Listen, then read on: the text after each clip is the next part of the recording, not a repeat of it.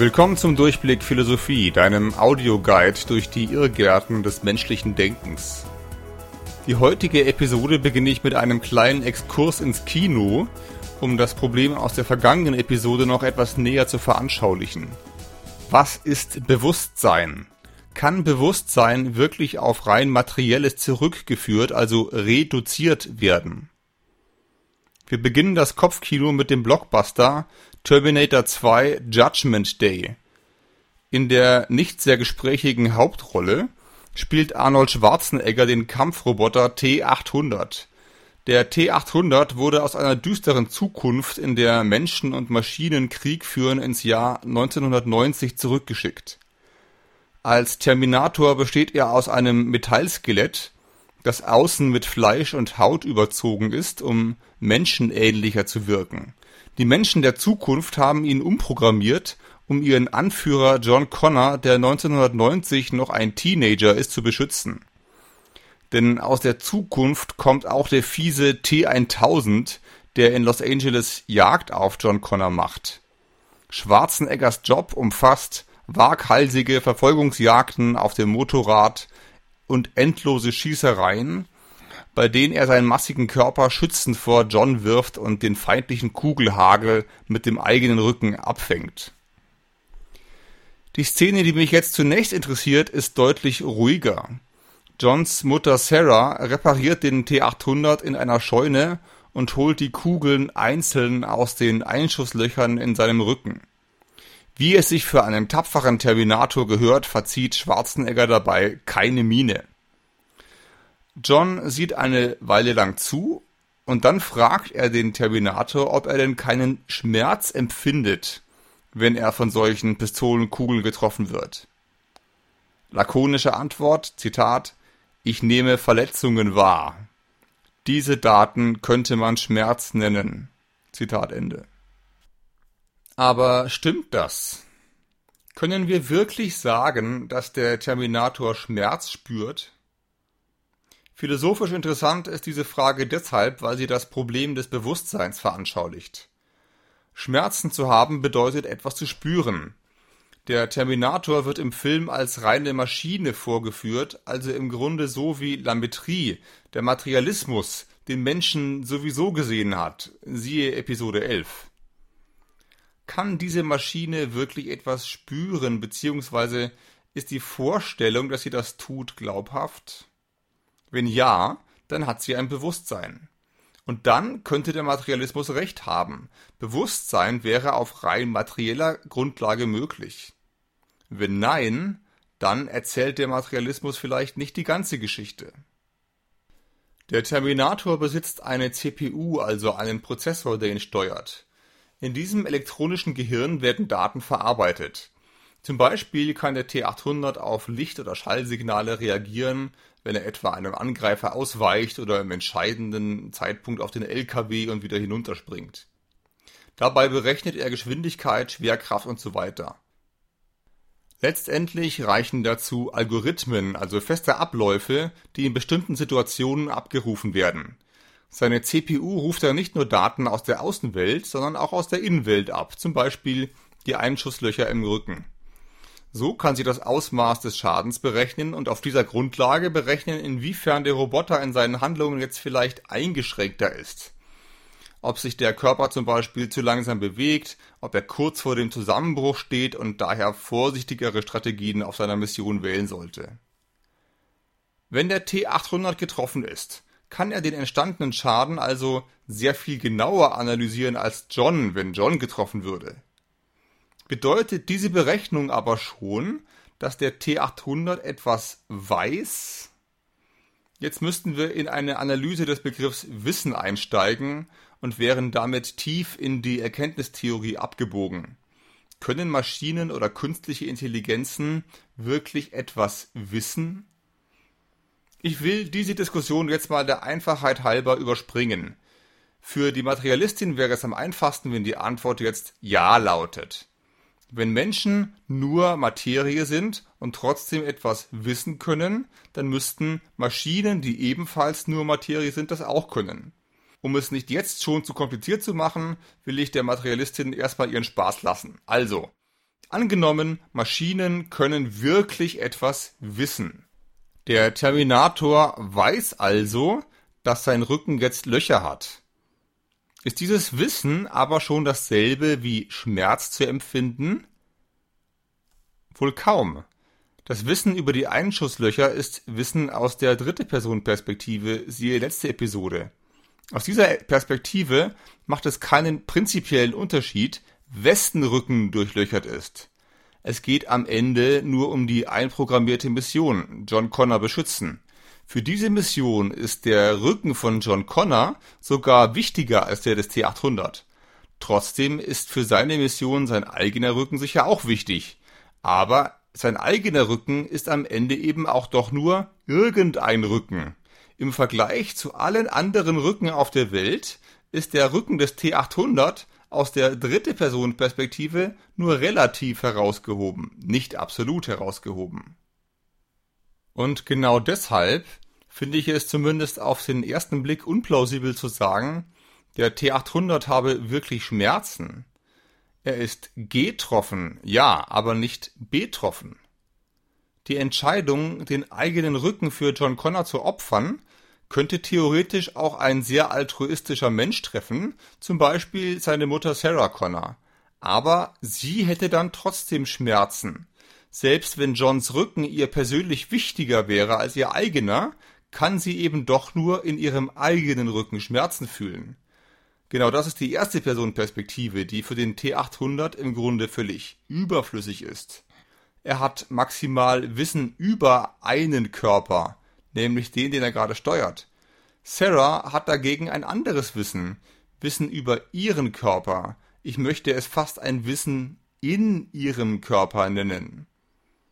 Schmerz ist also nicht nur ein Wissen über ein Körperteil. Wenn ich Schmerzen habe, nehme ich nicht nur einen bestimmten Teil der Welt wahr, zum Beispiel den Rücken, sondern ich nehme die ganze Welt durch diese Schmerzen wahr. Alles nervt, alles ist mir zu viel. Ich kann nur noch an diesen verdammten Rücken denken. Schmerz ist also nicht eine Information neben vielen anderen, sondern er drängt sich mir auf und er verdrängt den ganzen Rest. Das heißt, betroffen sein. Der Schmerz ist nicht nur ein Sachverhalt, der mir gegenübersteht, sondern er macht etwas mit mir und in mir selbst. Und dass der Terminator in diesem sehr menschlichen Sinn Schmerz hat, wirkt auf mich erstmal unwahrscheinlich. Es macht Sinn zu sagen, dass manche Dinge für ihn zweckmäßiger sind als andere nicht aber, dass ihm Dinge persönlich unangenehm sind.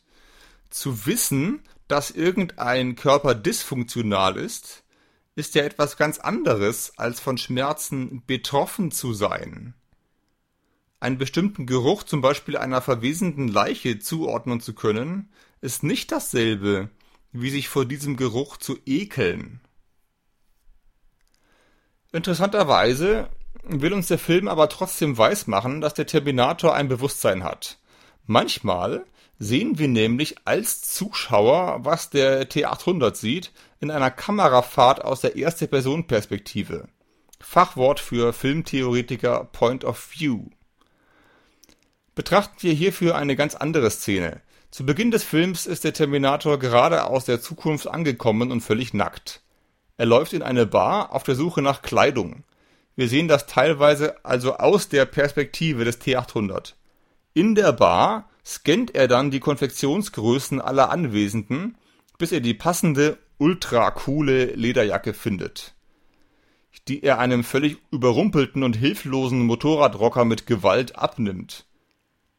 Dass hier eine Maschine sieht und kein Mensch, wird durch einen Filter dargestellt, in der Erste-Person-Perspektive ist plötzlich alles rot-schwarz, wie in einer Wärmebildkamera.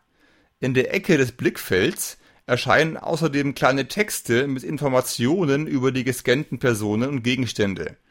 Piepende Geräusche deuten die elektronische Datenverarbeitung im Kopf an.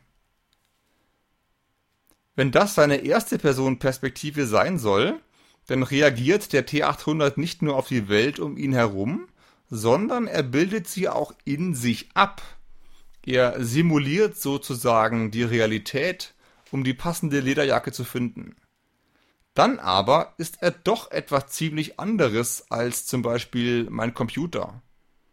Mein Computer kann ein Bild von mir aufzeichnen, vielleicht sogar auf das reagieren, was vor seiner Kamera passiert. Trotzdem sieht er mich nicht. Er speichert lediglich eine Datei, eine lange Kette aus Einsen und Nullen. Er denkt aber nicht über mein Gesicht nach, es erscheint ihm nicht. Es erscheint nur mir, wenn ich die Datei wieder öffne. Das gespeicherte Bild repräsentiert zwar mich, aber nicht für ihn, sondern für mich oder für jemand anders mit einem eigenen Bewusstsein. Mit dem Wissen der letzten Episode können wir jetzt also sagen, der Computer hat keine Qualia. Beim T800 ist es anscheinend anders. Er sieht tatsächlich Personen und Dinge, ihm erscheint eine Wirklichkeit. Es wird also suggeriert, dass er eben doch ein Bewusstsein hat. Trotzdem ist gerade diese Darstellung im Film auch irgendwie merkwürdig. Warum erscheinen in der Ecke seines Blickfelds eigentlich diese kleinen Infotexte? Oder der Hinweis Match, der ihm anzeigt, dass ihm genau diese Lederjacke passen würde? Wer genau liest denn diesen Hinweis? Wenn die CPU ausgerechnet hat, dass die Jacke passt, warum schickt sie dann nochmal eine Textnachricht an sich selbst, die sie dann erst selbst wieder lesen muss, bevor sie entscheidet, dass der Terminator die Lederjacke nimmt? Was hat die Maschine denn von diesem Aufwand? Sie muss ja nur irgendwie auf die Umwelt reagieren. Was bringt es ihr, wenn sie die Umwelt dazu noch einmal in sich repräsentiert? Ist das nicht viel zu kompliziert, wenn sie am Ende sowieso nur eine bestimmte Mission erfüllen muss? Eine materialistische Theorie des Bewusstseins sollte offenbar nicht nur erklären, wie Qualia ins physikalische Universum passen, sondern auch, warum es Bewusstsein überhaupt gibt. In der nächsten Episode werden wir unter anderem den Philosophen Thomas Metzinger kennenlernen, der auf diese Frage vielleicht eine Antwort hat. Die Philosophie des Geistes hat sich bislang jedenfalls nicht so häufig mit Terminatoren beschäftigt. Dafür aber mit einem anderen Beispiel, auf das ich jetzt noch eingehen möchte. Zombies. Zombiefilme sind eine ganz eigene Kategorie im Horrorfilm. Klassiker des Genres sind zum Beispiel Braindead, ein Frühwerk des Herr der Ringe Regisseurs Peter Jackson, oder die Serie The Walking Dead.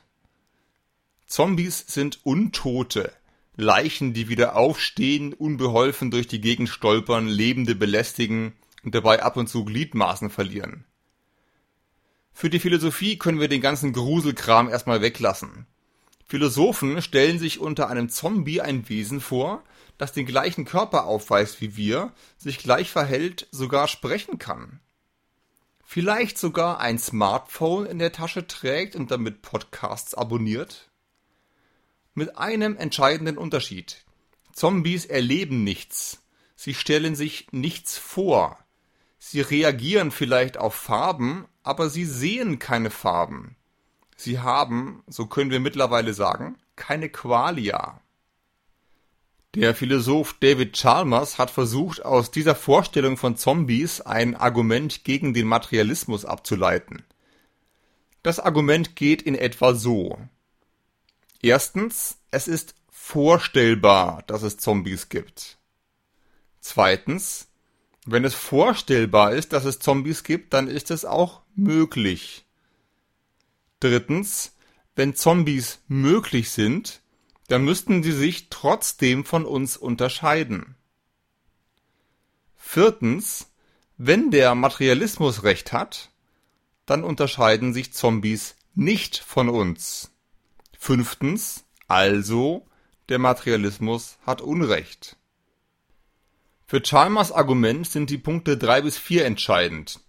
Also Punkt drei: wir unterscheiden uns von Zombies. Wir erleben, wie es ist, rote Rosen zu sehen oder in die Schokolade zu beißen. Siehe letzte Episode. Punkt 4. Wenn Zombies denselben Körperbau haben wie wir, inklusive Gehirn, dann sind sie aus materialistischer Sicht nicht von uns unterscheidbar. Denn für die Materialistin ist der Körper im physikalischen Universum ja alles, was wirklich von uns existiert. Also widersprechen sich Punkt 3 und 4. Zombies sind anders als wir, die Materialistin kann sie aber nicht von uns unterscheiden.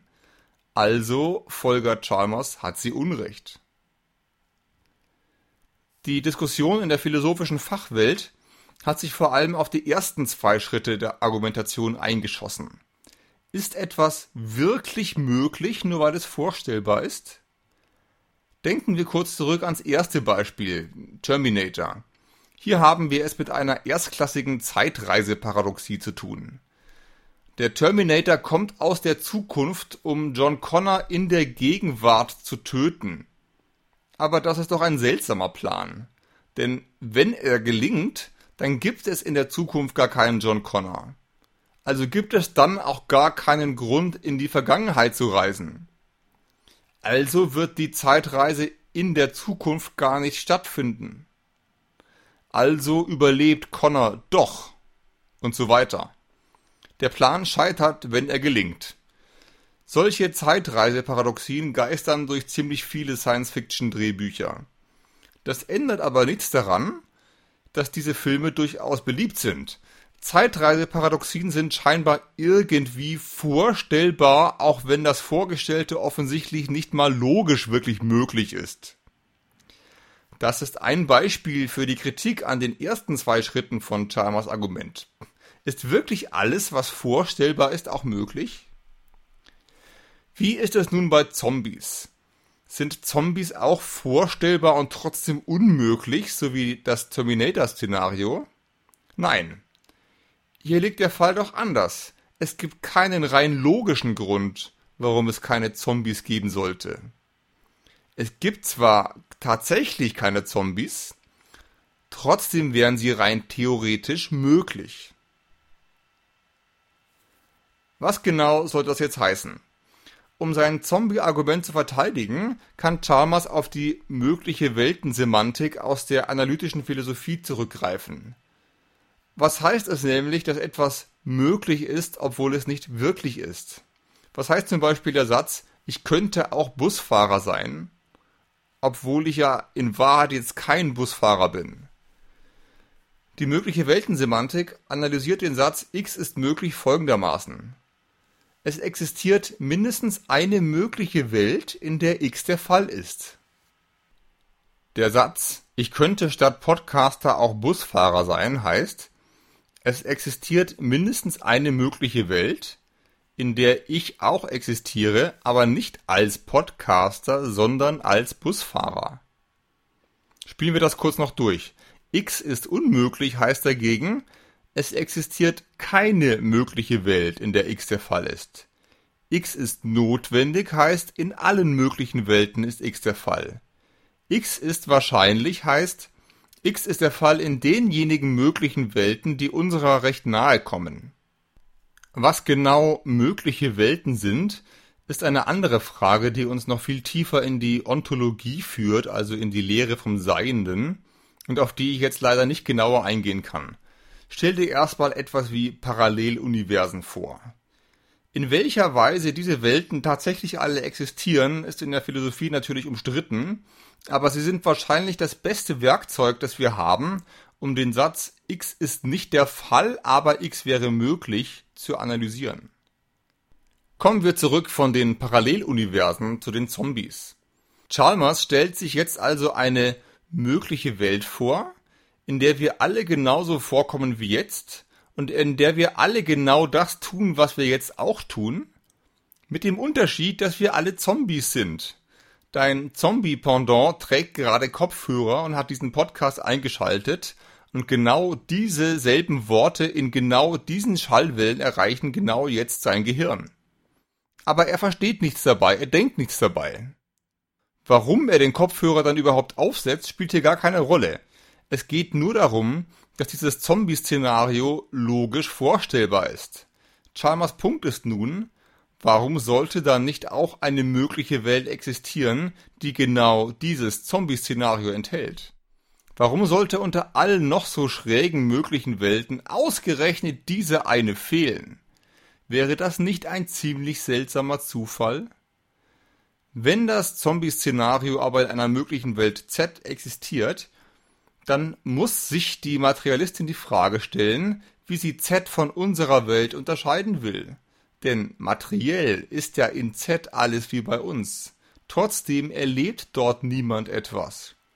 Und dass sie diese offensichtliche Unterscheidung nicht treffen kann, beweist für Chalmers kurz gesagt, dass der Materialismus falsch liegt.